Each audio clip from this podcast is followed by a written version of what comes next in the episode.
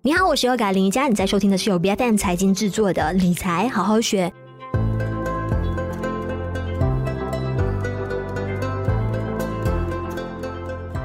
近期 SVB 硅谷银行破产的风暴以来呢，有好多家大大小小的银行股的股价都受到了重创，在过去几个交易日呢，纷纷出现暴跌熔断的情况。但是如果有仔细留意到市场的动向的话，都会发现到说，这一个时候黄金和国债的价格呢，诶，开始出现抬头的一个情况了，也凸显出来乱世买黄金的这个规律和价值。那现在这个问题来了，黄金和国债是不是避险最佳的一个组合，这个就是今天我们要探讨的一个问题啦。首先，我们请出我们今天的来宾，有 iFAST 的研究分析员，有 Kevin，你好。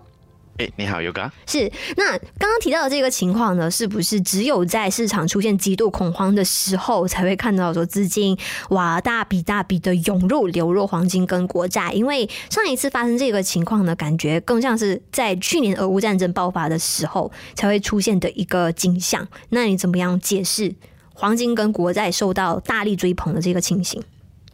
其实，嗯，通常来说，当市场出现这种极度恐慌的情况，那投资者他们会比较呃偏向保护自己的投资，所以他们会寻求一些比较呃大大众上来说是比较一些安全、一些避险资产，来规避市场的不确不确定性以及风险。嗯，所以，其实，在这种情况下，黄金以及国债，特别是美国国债，他们就是这其中被视为啊、呃、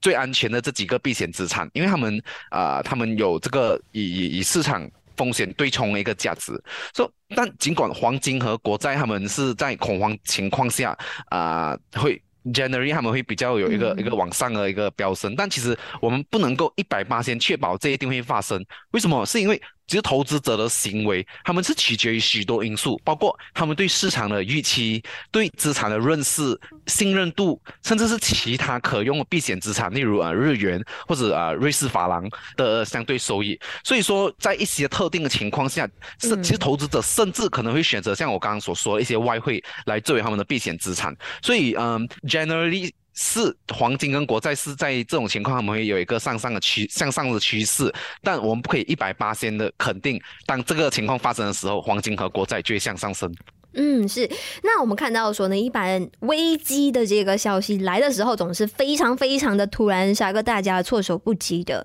像是哦，上个星期突然间传出这个 SVB 硅谷银行破产的情况的时候，股市就马上出现大崩溃了。其实，作为一名散户，你觉得更应该怎么样去保护好自己的投资组合？因为事情发生了之后呢，我们都发现说市场的反应是非常非常快速的，黄金马上暴涨，你要去追也不是。那你觉得说散户应该要第一时间怎么做？其实这个问题，我相信每很很多，特别是很多散户，他们都会比较关心。当股市崩溃，或者是不，是我要赶快卖掉啊之类的。啊、其实我也是很多朋友，他们第一时间直接来问我，他们应该怎么做。那其实，但如果很不幸的，在股市崩溃的情况，而你作为一名散户，那第一时间你应该做什么？首先，冷静思考，不要被市场这种恐慌情绪来来左右你的思想。嗯，因为不管什么时候，其实当你你发现市场啊、呃，通通常是因为不好的事情发生，而在你想要卖出你现有的投资组合，首先先问你自己一个问题：当初你是为了什么？而买入这个投资组合的，如果你的目的是想啊，想、呃、透过一些啊、呃、市场短线操作一些啊、呃、一些 technical analysis，那其实你应该在考虑后呃做出你风险承受范围内的止损动作。当然这是短线，但是如果你的啊、呃、你你你的投资组合是往一个长线一个一个 model 基本面的一个呃一个方向，那其实你应更应该把这种恐慌而转化成一个更便宜价格买入的机会，也就是我们其实说的平摊你的成本。嗯，那在金融市场，嗯，其实是有一个很奇怪的点，就是当价格便宜的时候，反而其实会没有人想要去买，而反而在价格贵的时候，其实反而会有很多人在追高。特别是你在二零二零年啊，COVID 三月的时候，你跟二零二零年的呃下半年，特别会看到这种趋势。那我举个例子啊，你假设你在 Pavilion，你看到一个。呃，一个 LV bag，它现在有五十八的折扣。那正常来说，一定很多人会觉得是一个很难得的机会。但同样的情况，如果在股价当在市场很低迷的时候，那这个投资的基本面其实还在吗？如果是，那这就是你用很便宜的价格来买入的最好时机。嗯，是因为我们同时也看到说，好像通常如果说投资者按捺不住自己的情绪，然后也加入这个恐慌抛售的行列之后，他们往往都是会后悔的，发现说，哎啊，跌完止跌了之后，就马上绝地大反弹，然后就开始后悔自己当初的这一个行为。所以做投资上的还是要勿忘初衷，就是要。记得说，哎，当初你一开始买入这个家公司的股票的时候，是出于什么样的原因？如果你是长线看好的话，其实根本就不需要被市场这样子恐慌的情绪给破坏掉自己原本的这一个呃自律跟操守。那么，呃，刚才我们提到的说，好像黄金跟国债啊这一段时间出现暴涨，那是不是也当恐慌的情绪退潮之后啊？特别像是下个星期 FOMC 要是啊、呃，美联储的主席鲍威尔就他宣布说，哎，真的是、哦、我们要放缓这个升息的步伐啊。然后啊、呃，也开始会降息啊，这样子的消息啊、呃，如果说真的是流传到市场的话呢，是不是也意味着资金也很快从黄金跟国债这两个资产当中撤出来？嗯，通常的情况下是当这类型恐慌的情绪啊、呃、退潮后，呃，特别是一些大型机构，他们有可能会从啊、呃、这类型避险资产撤出他们的资金，来转入一些啊、呃、一些一些比较比较有风险的投资，例如债券，例如呃股票。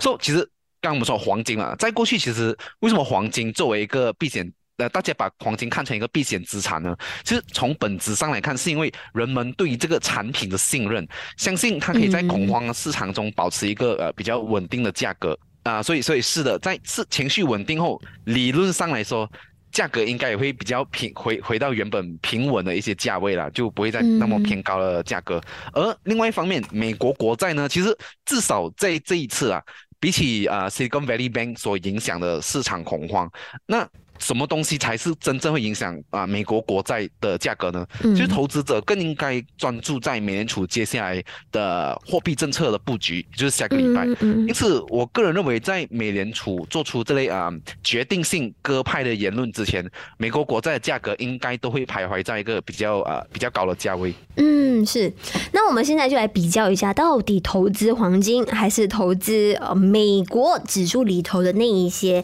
啊蓝筹公司更加来的值得，性价比更高一些呢？那这边有一份过去三十年的一个数据，其中有显示呢，哎，长持黄金呢确实能够抵御通胀，但是跟美国的标普五百指数还有纳斯达克指数相比呢，其实那个年报酬率呢，也是差得非常非常多的。好像过去三十年的时间呢，我们看到说黄金的涨幅是一共达到了将近百分之四百，然后呢，呃，这个标普和纳斯达克呢，个别是有这个都是上千的 上千百分比的这一个回酬，甚至纳斯达克呢是六千一百四十四百分比的这个这个年化率。所以呢，说这个嗯，如果要比较起来呢，感觉还是投资股票来的更加的，就是。那个有机可图是吧？我们可以这么说嘛？还是你始终觉得说黄金投资还是有具备这一定的这个长远的价值？呃，可以以备不时之需，好像突然出现这种危机的话呢，它也可以凸显出它的这一个价值出来。嗯，其实其实黄金啊，我我个人其实不是一个黄金投资的粉丝。当然，我不否认黄金是具备着这一个呃呃这个对对呃风险对冲，或者是呃可以可以对冲呃呃。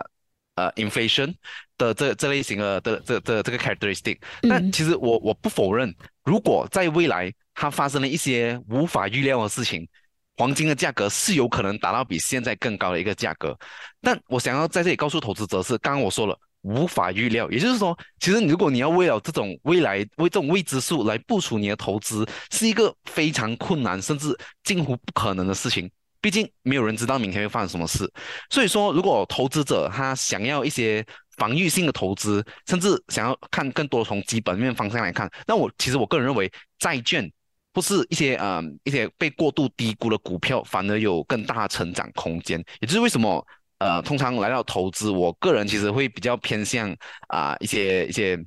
啊、更更加有基本面来支撑他们价格的投资，也就是我刚刚说的啊、呃、债券。以及啊啊啊被低估的一些股票，嗯，是那被低估的股票的这一个，好像你本身的一个比较薪水的板块会是什么样的领域跟方向的？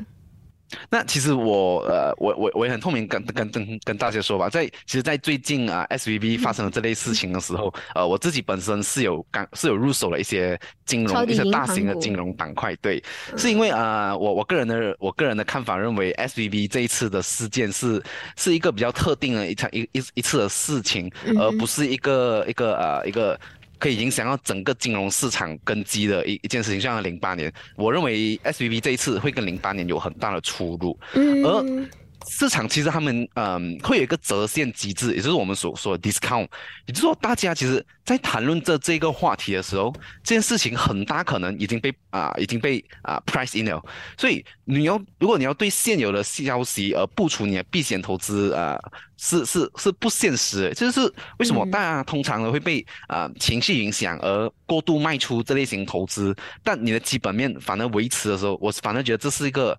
非常好一个捡便宜货时机。嗯，那其实我跟大家分享一个，呃，也也是去年，因为去年同我们也见识了类似的情况，也就是去年当大家都在谈啊、呃、半导体产业，当大家都在谈中国清零啊、呃、一些存货问题，甚至是一些啊、呃、美美美中纷争这类型的问题的时候，嗯、那其实你知道吗？大家市场也是很悲观那时候，而。你你也可以看得到一些啊，半导体指数其实，在差不多十月的时候也达到了一个低点。是，但当大家极度悲观的时候，你看后面那个买盘涌入的时候，我们看到来到一月份就瞬间飙涨了这么多，甚至假牛的这个声浪都开始出现了。因为其实从长期长长期的角度来看，就是我刚刚说了嘛，半导体它是它它它的确是有很多呃问题是还没有被解决的，那从长期的角度。嗯不管你对未来的科技，例如啊，5G、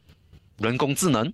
电动车，甚至是生生物医疗，不管你是对什么产业而呃觉觉得未来这些产业即将会成为啊一些支撑，那这些产业都需要什么？需要半导体来作为他们背后一个根基。嗯、这就是我刚刚一直所说的，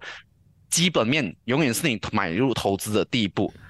嗯，是。那如果说实在是不敢在大家啊极度恐慌的时候出手的话，你觉得 hold cash, stay in cash 还是非常不错的策略吗？那对于就是还是相对比较犹豫啊，不知道应该要怎么样做的这个投资散户来说，你有什么样的一些投资建议给他们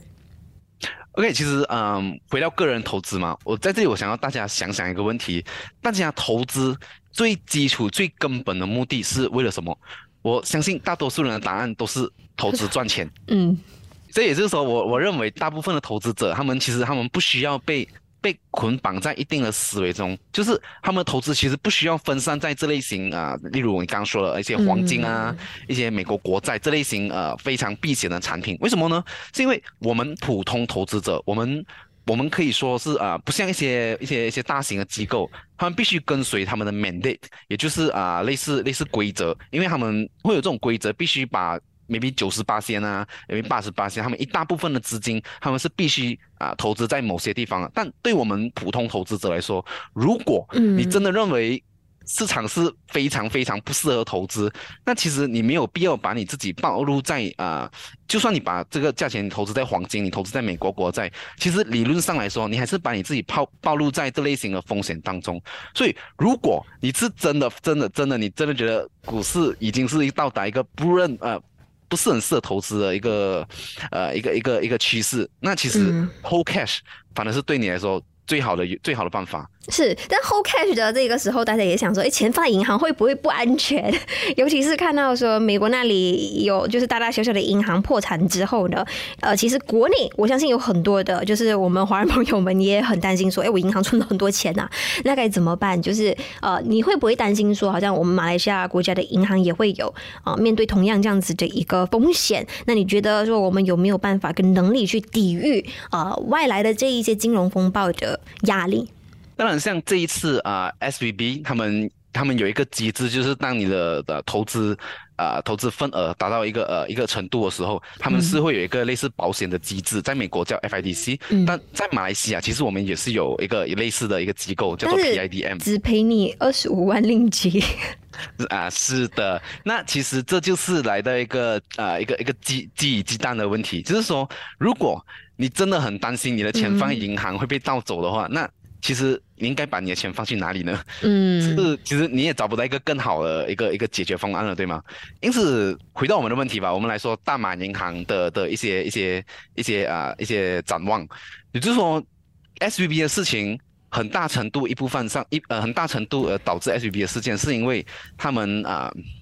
呃呃、美美联储过于激进的加息，嗯、那其实。你回到我们马来西亚来看，其实 Bank Negara Malaysia 我们的国家银行，我们的加息其实是已经比起美联储，我们是已经很鸽派了。我们每一次加息只是二十五个基点，而最近两次他们甚至暂停了这次的加息。所以其实我们呃，我们马来西亚跟美国呢是两个不同的一个一个一个经济的方向。